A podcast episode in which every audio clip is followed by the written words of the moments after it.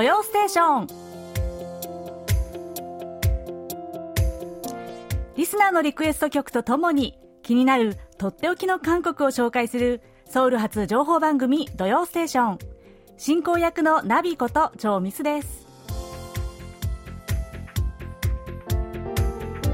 リスナーの皆さんこんにちは。アニャンセヨ12月最初の土曜日ですね。もうこちらはすっかり冬の寒さですよ皆さん、えー、スヌンハンパ収納寒波って聞いたことありますか？収納っていうのはですねスヌンシオンえー、大学修学能力試験というもので、えー、先日3日に行われましたね。いつもは11月半ばにこの大学修学能力試験が行われるんですけれども、まあ、今年は12月でしたが毎年この日前後に必ず寒くなるんですよ。それでスヌーハンタって言われてるんですね。でやっぱり今年もこの時期に、えー、急激に寒くなりました。本当に約束したようにですね。もう本当に骨に染み入る寒さです。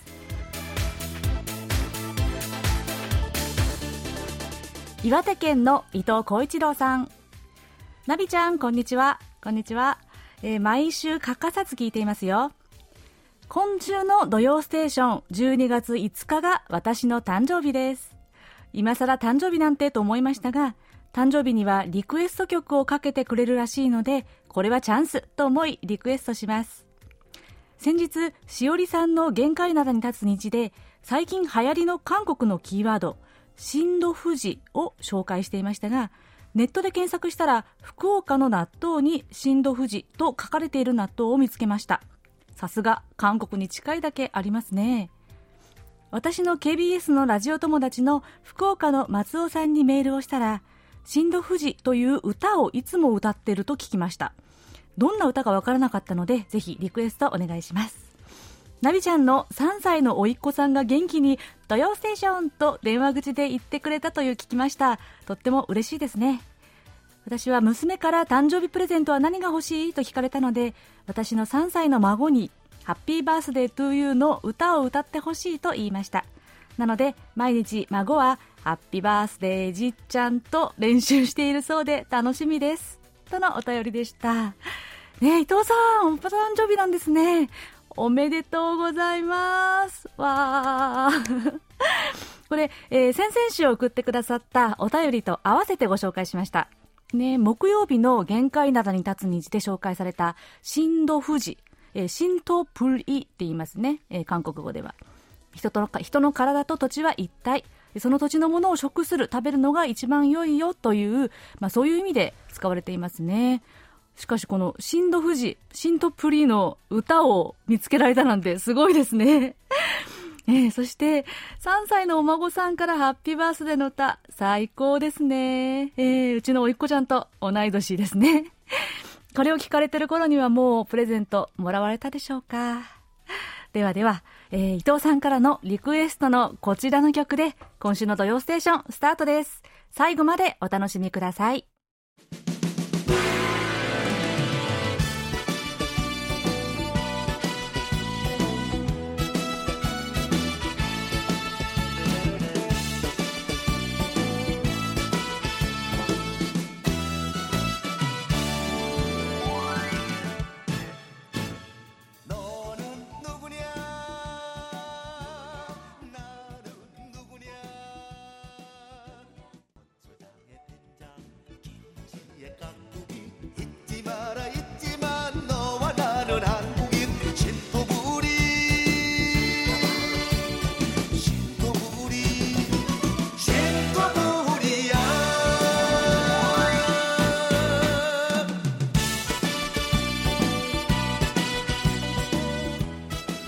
した曲は1993年にペイ・イルホさんが発表した曲「新東プリ」「新土富士」でした。この歌はこの93年当時に輸入品があふれるようになった韓国社会をちょっと皮肉って、えー、韓国国産を、えーまあ、称えるそんな歌詞でもあるんですよ。こちらは先ほどご紹介した伊藤浩一蘭さんからのリクエストでした。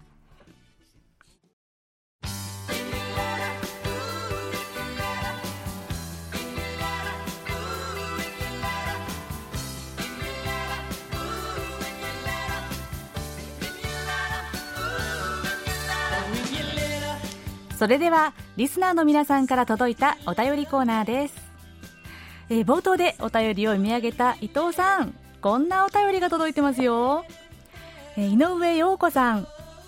ナビさんこんにちは。こんにちは、えー、パーソナリティがナビさんに代わって初めてお便りしています。土曜ステーションはお休みスイッチが入り楽しく聞いています。さて12月5日は岩手県の伊藤浩一郎さんのお誕生日です。おめでとうコールをお願いしますというお便りいただきましたはい井上さんはじめまして本当にねお便りありがとうございますではご要望にお答えして改めまして伊藤さん생일축하드립니다わはい、えー、井上さんもね、こうやってリスナーさん同士でお誕生日を覚えていらっしゃるなんて、本当にすごいつながりですよね。 伊藤さん、井上さん、えー、お休みスイッチをオンにして、土曜ステーションをゆったり聞いてくださったら嬉しいです。これからもお便り送ってくださいね。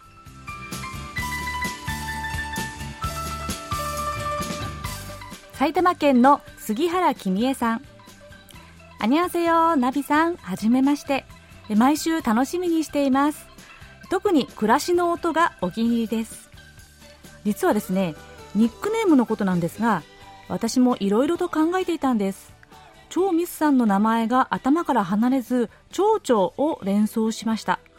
でも、蝶々は長いし、韓国語ならナビでバッチリかな。しかし、ナビの意味を知らない人から、どんな意味ですか？などと質問が来ると、その都度、説明対応は少々大変かな。そうこうしてるうちに、締め切りになってしまいました。ニックネームが決まった時は本当にびっくりでした。応援しています。というお便りをいただきました。え、杉原さん、私もこれを読んでびっくりでした。ね、ナビって思いついてくださってたんですね。心が通じ合ってしまいましたね。ねナビさんって呼ばれるのもだんだん馴染んできました。えー、でね、また、あの、ナビゲーションのナビっていう意味もあるねっていうお便りもいただいて、改めて、おいい名前だったな、なんて思っています。で、あとね、あの、暮らしの音がお気に入りと、えー、のことで、本当に嬉しいです。本当に。これね、結構ネタをね、探すの難しくて、毎週苦戦してるんですよ、実を言うと。ね、ひまわりさんにもいつもいろいろアイディアを助けていただいたりして、もう最近はですね、日常生活でも何か目につけば、あ、これちょっと暮らしの音で紹介できるかもね、思っちゃったりしてるんですよね。なのでもリスナーの皆さんからこんな話聞きたいよっていうようなね気軽なリクエストも本当に大歓迎です。お待ちしてます。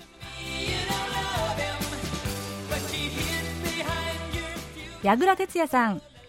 ナビこと超ミスさん。尾形教授。こんにちは。こんにちは、えー、今週も楽しく土曜ステーションを拝聴しました。日本では勤労感謝の日もあり3連休ですが、えー、コロナ禍ということもありおとなしく自宅で貴局の番組を聞いて過ごしていますナビさん、尾形先生、小須田さん、スタッフの皆さん、コロナほか気をつけてくださいね。ソウル暮らしの音ではゲストインタビューでマイナス20度で寒いとのことを聞いて、韓国は日本の隣であるにもかかわらず、そんなに温度差があるのかと改めて認識しました。オンドルがあるのをすっかり忘れていました北海道ではセントラルヒーティングで家全体が暖かいというイメージがありますが実感したことはありません自宅ではエアコンのかかっている暖かい部屋とエアコンのかかっていない寒い部屋とが混在するのが多いですねオンドルがある家は玄関やトイレも暖かいのでしょうかえ次回も番組を楽しみにしていますというお便りいただきました。矢倉さん、ありがとうございます。ねえ、矢倉さんのお住まいは、やっぱ寒いのかな？私は東京しか住んだことがないんですが、私も初めてソウルでこのマイナス17度、もう今でも覚えてます。そして体感温度がマイナス21度っていうね、のを体験した時は本当に泣きそうでした。よく、この寒さの中私よく生きてるなと思ったぐらいですよ。でもね、そんな韓国でもよりも東京の実家の方が寒かったです。これは本当にエアコンのかかっている部屋とかかっていない部屋の温度の差、すごいわかります。実はね、うちの夫が日本の実家に初めて来た時に2階の部屋で泊まってあの私たちは寝てたんですけれどもあまりの寒さに布団から出られなかったという話を未だにするんですよ。ねそれぐらい、もう韓国ではオンドルもあるし、あと二重窓とかでね、構造的に寒さに強いのかもしれません、家の中が。えもう私もオンドルのない家では暮らせないと思う今日この頃です。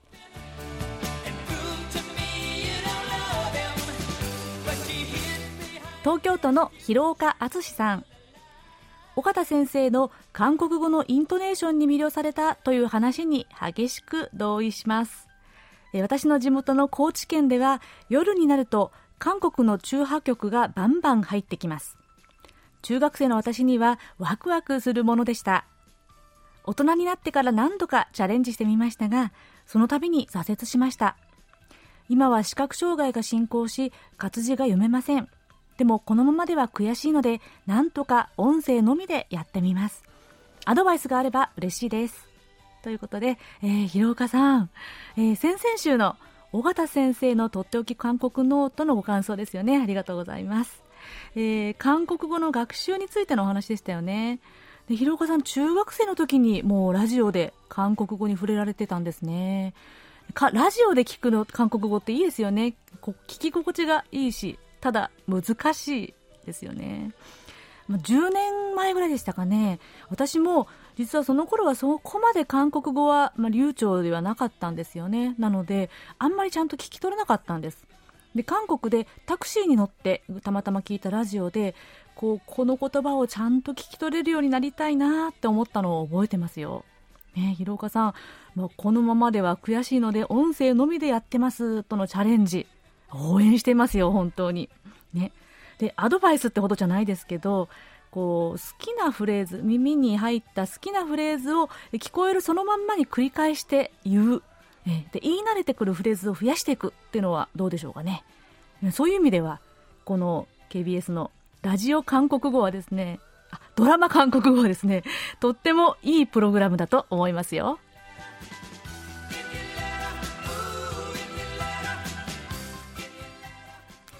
さて、先週お知らせした通り、12月最後の放送では特別番組としてロサンゼルスに電話をつなぎます。この土曜ステーションで全パーソナリティを務められてきた私の先輩にあたりますマロンさんこと浅田恵美さんとトークします。もちろん、尾形先生も一緒です。そこで、マロンさんへのメッセージ、質問などを募集しています。ぜひぜひ、ふるってお便りをお寄せくださいね。メッセージ、質問の募集は12月10日までとさせていただきます。それでは、こちらのコーナー行きましょう。空耳ハングル今日は久々に空耳ミュージックが届きました。えー、長野県の相馬秀樹さんからです。えナビさんこんばんは。さて、ちゃんならさんの空耳ミュージック名誉シリーズ 第2弾です。チャンナラさん、育てている植物を根こそぎ盗まれてしまったようです。ティンカーベルの歌の中で、はあ、根こそぎねえよ、と 言ってます。これって、もしかして、ティンカーベルのいたずら？という ごめんなさい。もうね、笑ってしまって。はい、というお便りでした。はあ、根こそぎねえよっていうね、この、あの、言葉のインパクトがですね、面白くて。はい、本当にそんな風に言ってるんでしょうかね。では早速、チャンナラさんのティンカーベル聞いてみたいと思います。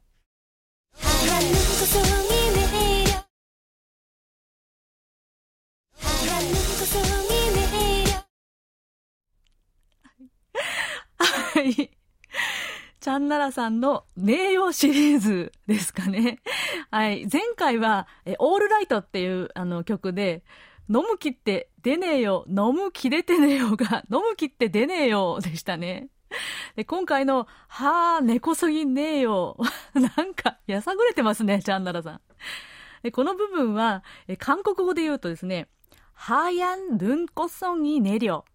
白い雪の花が降ってという意味です。内容は白い花の雪の花が降って腕に触れたら私の肩に真っ白な羽が生えて一番光る星になるわというメルヘンチックな歌詞なんですよここは皆さんねえヌンコツソンイ、ハーヤンヌンコツソンイが、なぜかハー根こそぎになってしまう。もう、ここを早く歌ってるので、きっとそういう風に聞こえるんでしょうね。では、もう一度聞いてみましょう。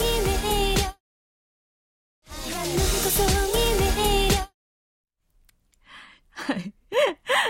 はー、根こそぎねえよ。ですね。もうもはや、はー、根こそぎねえよって歌った方が歌いやすいような気がしてしまいます。はやんぬんこそぎねえりょですね。チャンナルさん、可愛く歌ってますが、根こそぎ持ってかれた苛立ちが、もうこの口調から感じられますよ。はい。えー、今日は、相馬秀樹さんからの空耳ミュージック、チャンナラさんのティンカーベルでした。相馬さんにはささやかなプレゼントと私のサイン入りベリカードをお送りします。皆さん引き続き楽しい空耳をお待ちしております。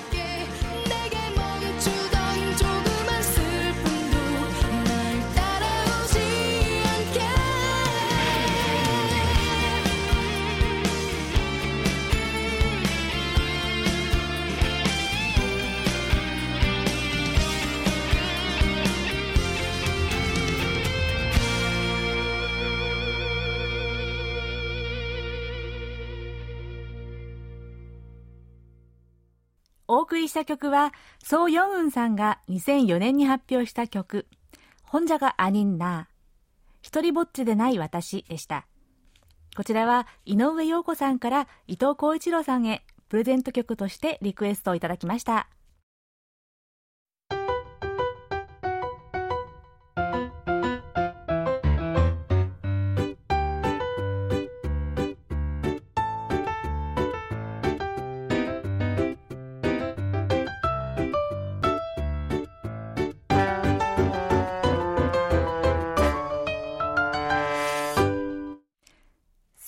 暮らしの音。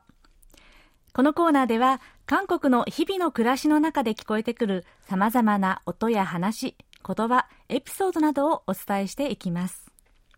さてさて先ほどもお伝えしたように今月最後の放送ではロサンゼルスにお住まいのマロンさんと電話でおつなぎします。そこで今日はロサンゼルスに関連するお話。本場韓国よりも美味しいと話題になったロサンゼルスのスンドゥブチゲ屋さん、ブクチャンドンスンドゥブ、BCD 豆腐ハウスについてのお話です。今年8月25日、ニューヨークタイムズにある在米韓国人の女性の追悼記事が掲載されました。それは今年7月に61歳で亡くなったプクチャンドンスンドゥブの創業者イーヒスクさんについての記事でした。記事はこんな書き出しで始まります。真っ赤な牛骨スープに湯気の立つ豆腐。イーヒスクさんは家族が眠っている間夜な夜なレシピの研究をした。豆腐は舌で柔らかくとろけピリッとした唐辛子はスープに程よい刺激を加えた。夫にも秘密にしていた彼女のレシピだった。ニューヨーク・タイムズが彼女の料理はアメリカで一つの文化現象になった。とまで絶賛したプクチャンドンスンドゥブ。ロサンゼルスのコリアタウンのバーモントアベニューで1996年に第1号店がオープンしました。今では全米に13カ所。そして日本や韓国にも店舗あるチェーン店の一つとなっています。創業者のイー・ヒスクさんはソウルで生まれ育ち結婚後に子供の留学のためロサンゼルスに渡りました。渡米してからは整形のために大学でグラフィックデザインを学んだとのことなので最初は飲食店を営むとは考えていなかったかもしれませんね。人生の転機はひょんなことからやってきました。教会で礼拝中にお腹を空かせた息子さんが向かいのスンドゥブチゲ屋さんでご飯を食べたいとねだったのです。その時ヒスクさんは自分でスンドゥブ料理屋さんを開いてはどうかなと思いついたのだそうです。ヒスクさんは中学生の頃お父さんが脳卒中で倒れて皿洗いや市場の物売りで生計を立てていたお母さんを助けるために高校卒業後すぐに働いたそうです。そんな経験がこのアイデアの土台になったのかもしれませんね。食堂をオープンしたヒスクさんは自ら早朝に卸売市場に行って食材を選び事業に没頭しました。ご飯の温度やキムチの色豆腐の味付けなど全てにこだわっていたと息子のエリーさんは回想しています。そのように生まれたプクチャンドンスンドゥはたちまち有名になってコリアタウンで大人気の韓国食堂となりました。スポーツ選手や俳優政府の高官なども足を運び24時間営業にもかかわらずいつも並んで待たなければ入れないほどの人気店だったそうです。韓国の観光客もロサンゼルスに行って韓国料理が恋しくなったらここという定番のお店でブログにもたくさんのレポートが上がっています。人気メニューはスンドゥブはもちろんのこと甘辛い味付けの骨付きカルビが絶品とのこと。ご飯も炊きたての釜ご飯に焼き魚をはじめとした韓国惣菜もたっぷり。その端々に息子たちのお腹を故郷のご飯で満たせてあげたいという思いから始まった創業者のこだわりを感じずにはいられません。イ・ヒスクさん本名ホン・ヒスクさんは卵巣がんで5年間の闘病の末7月18日に惜しくも旅立たれました。生前ヒスクさんはコロナ大流行に見舞われた中で解雇になってしまった従業員たちに医療給付を与えたりテイクアウトの注文で残業した従業員に給与手当をつけるなど心配りをしたそうです。ちなみに来たる12月16日にはブクチャンドンスンドゥブをはじめとするコリアタウンの韓国食堂の7店が共同でダウンタウンのホームレスの方々のために300人分の食事を提供する K タウンケアーズというプロジェクトが実施されるそうですというわけでえ今日はロサンゼルスから真っ赤なスンドゥブチゲの味を広めたプクチャンドンスンドゥブ BCD 豆腐ハウスをご紹介しました。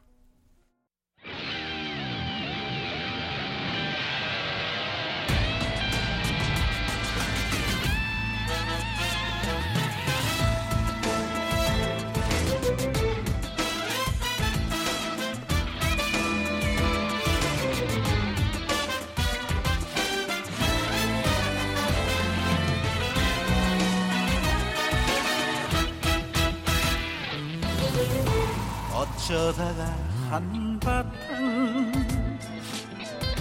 턱 빠지게 웃는다. 그리고는 아픔을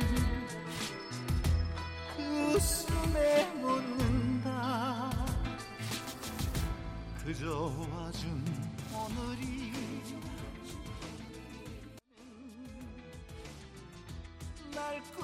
꾸짖는 것만 같아 아테시언스는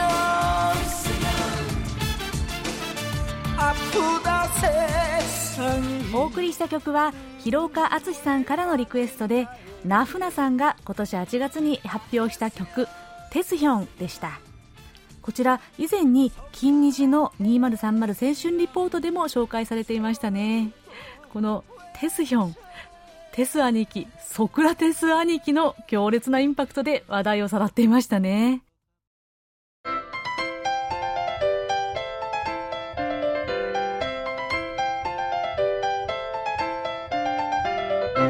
とっておき韓国ノート、今更聞けない韓国入門。ソウル滞在17年目の韓国社会ウォッチャー弘益大学経営学部助教授の尾形義弘さんが韓国社会のどんな疑問にもお答えします。えー尾形先生、はい。こんにちは。こんにちは。よろしくお願いします。よろしくお願いします。12月ですね。あ早いですね。早いですね。師走はいですね、本当に。はい。早いもので、そんな師走の第一つ目の、はいお願いしますえーご質問です。愛媛県の豊里隆さん。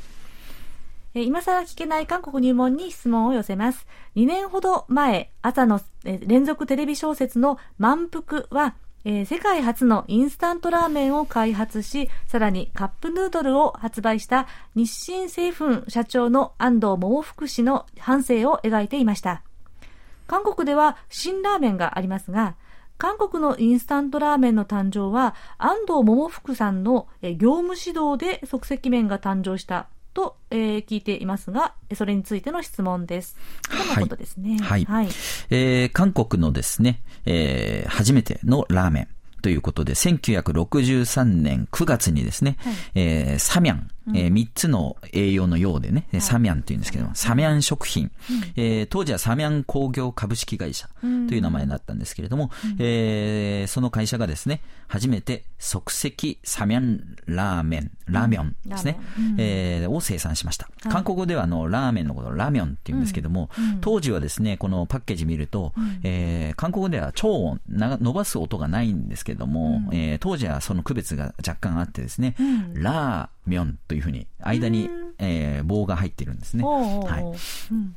えーで、まあちょっと時代を感じたんですけれども、えーそのお食糧難がですね、韓国当時厳しかったと。1953年まであの、えーいわゆる、えー韓国戦争が、えーあってですね、えーまだまだ経済的に発展する前の段階で厳しい時に、えーこのおサミャン食品のですね、えー社長さんが気軽な食べ物を、おまあ、えー見つけて、えー食べ、食べさせたいということで、その、チョン・チュン・ユンさんというね、えーサメアン食品の、えー創業者である方が、日本で食べたことのあるインスタントラーメンを思い出して、えーそして日本の各社と交渉をした、んですね。はい。えーそしてその時に、えーまあ、意気投合したのが、えー日本の明星食品。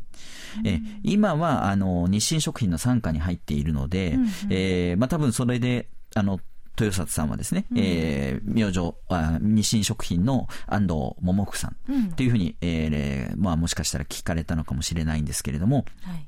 この安藤さんっていうのも、えー台湾出身の方ですよね。えええーですけども、あの、この明星食品っていうのは、えー奥井、えー清澄さんかな、えーえーという方が創業者で、はい。この方が、えーそのサメアン食品の、おチョン・ジュンユンさんと出会って、えーそして、えー機械とか製造技術をですね、無償で提供したと。いうことなんですね。えーそして原料のですね、配合表、まあ、いわゆるレシピも提供したと。えーもう、もう全面的にですね、あの、サメアン食品に、こう、えーまあ、奉仕したというか、えーいうことがあってですね、これはもうサメアン食品も当然、えー非常にありがたかったということで、ホームページにも今でもですね、そのええ。時の経緯が記されていると。そうなんですね。えーはい。そしてですね、その当時、えー1963年に即席ラーメン、サメアンラーメンっていうのが出た時に、そのパッケージにはですね、えー鶏の絵柄と一緒にですね、上にですね、日本最大の明星食品株式会社と技術提携っていうふうに、あの、ロ入ってるんです、文字が。ええなるほど。あの、日本からこうね、ちゃんと技術提携、明星食品から技術提携を受けたっていうことをきちっと、おしかも大きくですね、書いた上で、えー販売されたんですね。そうだったんですね。えーで、もう今となってはですね、韓国国民食と言われるほどのもうインスタントラーメン。えーなわけですけれども、まあ、当時はやっぱりご飯があ主食、まあ、今もですけれども、ご飯しかなくて、でもご飯がなかなか食べられない、えーという時に非常に安い値段で食べられる、えー即席ラーメンをということで、この、えーチョンユン、チュンユンさんが、あ開発にえー挑んだわけですけれども、韓国ではあの、えー今となってはですね、えーラーメンとラーメンは違うというふうに言われてますよね。そうなんですよね。日本のラーメンっていうのは日本日本のラーメンですね、ん。えーで日本では、まあえーあえてインスタントラーメンとかって言い方しますけども、韓国ではラーメンって言ったらもうインスタントラーメンなわけで、えー後から入ってきたその日本のおいわゆる生ラーメン鮮ラーメンとかって言ったりしますけども、生のおラーメンっていうのはまた別の食べ物として今はではだいぶ楽しまれるようになってますよね。私ね、ラーメンは日本の、日本食でしょって思ってる人が多かったことにびっくりしました。まあもう日本食ですよね。ねそうですね はいうんでも韓国でも非常にもう人気になってますよね。うんはい。で、まあそれとは別に、えーいわゆるラーメン。インスタントラーメンは、えー韓国で140種類も販売されてるそうなんですね。えー、大体140種類。えー。で、一人当たりの年間消費量という意味でも、世界1位という、えーラーメン好きの大国ですね。はい、大国になってます。えー、一日、えーあ、一年、一年間あたりですね、75.1食と。えーこれ昨年のデータなんですけれども、うんえー昨年の実績ですね。はい。えー大体5日に1回ぐらい食べてるという計算になるのかなということになります。はい。えー思い当たりますね。思い当たりますね。思い当たりますはいえーはい私も日本ではラーメンそんなに食べなかったんですけども、うん韓国に来たら、まあ、ちょっと常に食べる感じになりましたね。ちゃってますよはね。い。で、2位がネパールで、はいえー57.6食。意外。意外ですけども、うんはい。ベトナムが56.9食と。いうことで、もう、まあ、2位、えー3位と比べると、えーダントツの1位なわけですね。75.1食ということ本当ですね。はいうんで、世界平均が13.8食という、えーこれ、あのー えー世界ラーメン協会というのがありまして、そこが統計を出してるんですけども、はい。えええ。ーまあ、それにから比べてもか圧倒的にえー年間消費量が多いというのがわかります。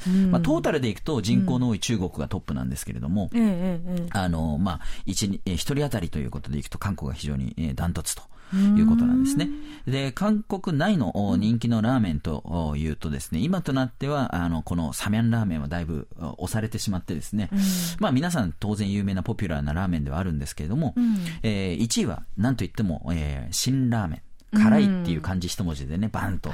日本でももう、えーだいぶ知られるようになってると思いますけれども、ええ。えー新ラーメン。えーこれ、ノンシンというね、えー農業の農に心と書いてノンシンですね。えーという会社の、おえーブランドです。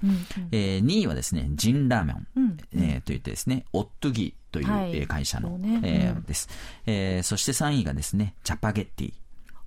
はい。これも、えー、ノンシンの、うん。えー商品です。まあ、ジャパゲッティはラーメンという感じではないんですけれども、うん。まあ、あの、スープがね、ない、えーラーメンですよね。うん。えー。まあ、えー日本でいうところの、はい。らやカップ焼きそばみたいな感じで食べるものですよね。ペヤングみたいな感じですか？そうそうそう。はい。えーそういうう感じので、まあ結構あの子供も好きな、えー食べ物ですよね。うん。えーあの、パラサイトっていう映画でもですね、こはいのジャパゲッティと、おノグリというね、うんえーまたちょっと違う商品のおおラーメンを混ぜて食べる、うんえー作るっていうのが結構ヒットされ、しましたよね。チャパグリですね。ジャパグリ。うんはい。これジャパグリではジャパグリで商品化されたんですけれどね。あ、そうなんだ。はい。ええーまあ、便乗商品化、ねはい。えーで、4位はですね、ユッケジャン。えーさユッケジャンサバルミョン。ユッケジャンっていうのはもともと別にラーメンが入ってるわけじゃないんですけれども、ユッケジャンという辛い、えースープの、えーえー食べ物を、に、えーラーメンを入れたような、えーものになってます。えうんうんえーこれもノンシムですね。うんえーで、5位もノンシムで、のぐり。先ほど言ったね。えーはいのぐりっていうのはタヌキ、えーのことですよね。うんえーまあ、まあ、タヌキ、えー日本の タヌキとは違いますけれどもたぬき。そばじゃないですよね。ないですね。ラーメンですよね。のぐりもちょっとこ辛いですね。はい。えー6位はですね、アンソンタンミョン。これもノンシムですね。強いですね、はいえーそして7位にサンサミャンが入ってくるんですけども、えーサメンラーメンじゃなくてですね、うんプルダックポックンミョンといって、うん、これえーね。プルダックといって、あの、火の、お出るようなと鶏肉の、おまあ、えーを、まあ、なんですか、炒めた、うんえーラーメン。どんな味かちょっと、私食べたことはないんですけども、非常に辛い、えーものすごい辛いです。辛い 感じですよね。うんこれ若い子たちが好きなのかもしれないですね。そうらしいですね。はといった形でいろんな あものが、えー出ているわけですね。うんはい。で、今まさにコロナ禍の中で、うん自宅で食事するケースが増えてますので、このラーメンの消費量増えてるんですね。うんで、さらに海外ではですね、非常食として、このラーメンが結構求められていては、あアメリカで爆発的にこう、あの消費量が増えてるようなんですね。はいはい。で、国内の、おでも当然、えーそうですけど、海外法人のお業績が非常にアップしていて、うんうんえー韓国の一応トップのですね、ノンシンの第3四半期の売り上げは前年、えー前年比でうん10.4%アップしていると。うんで営業利益でも57%上昇していると。非常に、えーこう、売り上げを高めていると。で、ノンシンの海外法人、えーでいくと16.2%アップと。で米国法人の今年の売り上げは28%増加ということになってるんですね。で、さらにニューヨークタイムズの世界最高のラーメンということで、えー辛ラーメンブラックというね、えーちょっと辛ラーメンのおな変化球版があるんですけれども、えーそのラーメンが、選出されるということで、人気をですね、海外での人気を示していると。世界最高のラーメンですか？はい。まあ、多分主観的な判断だと思いますけれども。はい。えーで、まあ、農心の世界ラーメン市場、市場シェアシェアがですね、えー2017年では8位だったのが、えーもうお昨年、えー今年はですね、えー5.7%シェアということで5位に、えー急上昇する見通しになっている。んですね。ということで、韓国のおインスタントラーメン、えー今、今やですね、世界的なラーメンになっていると。そうですよね、はい。なんか何でしたっけ？K フードといってもうはい。これからそうですね韓国の誇る、はい、伝統の食食べ物だけじゃなくてね、うん。えーもういろいろなね、カルビとか、もういろいろありますけど、そういうだけじゃなくて、こういったインスタントラーメンも韓国を代表する食べ物になってるということですね。らしいですね、ええ。ちなみにあの尾形先生は、こうよく食べるラーメンのあのべあれは何ですか？そうですね、先ほどの1位から、えー、6位に入ってるのは大体結構食べますね。うーんまあ、ジャパゲッティ、子供がいるんで、うん一緒に食べるとなるとから、あんまり辛くない、あ全然辛くないジャパゲッティ。うんまあ、あとは、のぐりとか好きですね。うんちょっと麺が太い。若干太いですね。うんはい。そうかうちはあのもうずっとサミャンラーメンですあ、そうですか。一筋です伝統の伝統のササミャンラーメン。ミャンラーメンちょっとマイルドな感じですね。そうなんです。他の辛ラーメンに比べとると辛さが少しそうですよね。抑えられてるとはい。いうことなんですけどね。うん。いや、美味しいです。新、えーサミャンもですね。そうなんですよ。ええでもこんなね、あの、縁が、日本との縁があったなんて知りませんでした。はい知る一つを知る。本当ねね、うん。韓国の方でも知ってる方は結構知ってるお話です。そうす。ですか。ええこれをね、ぜひ、あの、何かで見ていただけたらいいですね。はいええはい、ありがとうございました。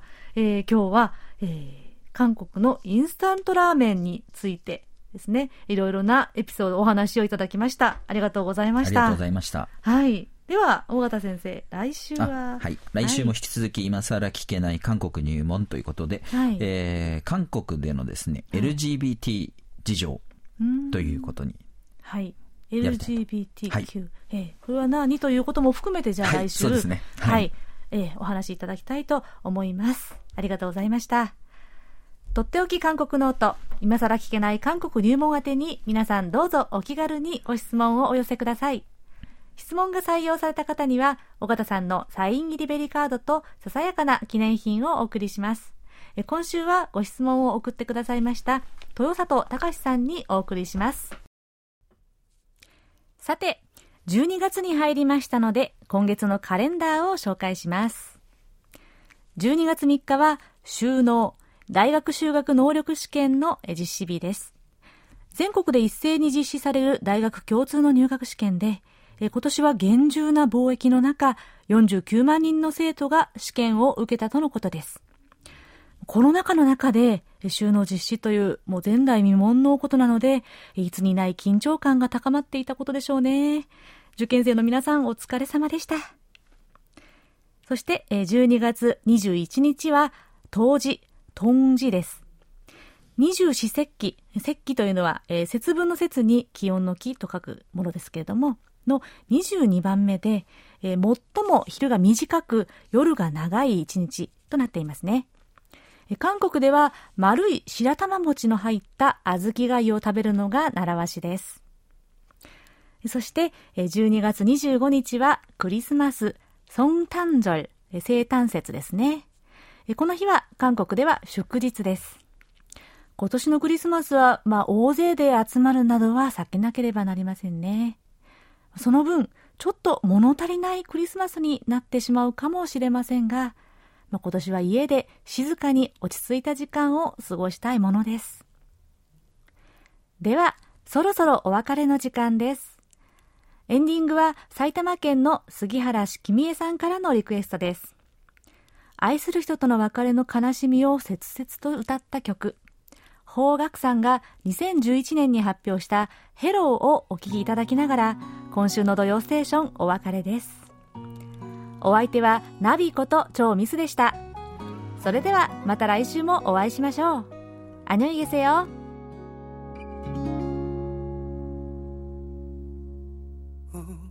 우리 헤어지면 안 되잖아 우리 이별하긴 이르잖아.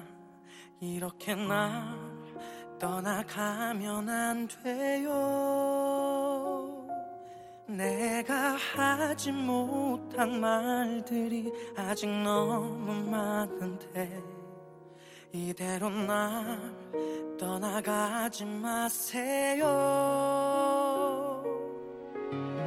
그대이기 때문에 그대였기 때문에 난 이대로는 이대로는 난 안 돼요. 내가 살아가는 이유는 오직 그대뿐이죠. 제발 나를 떠나가지 말아요. 그대는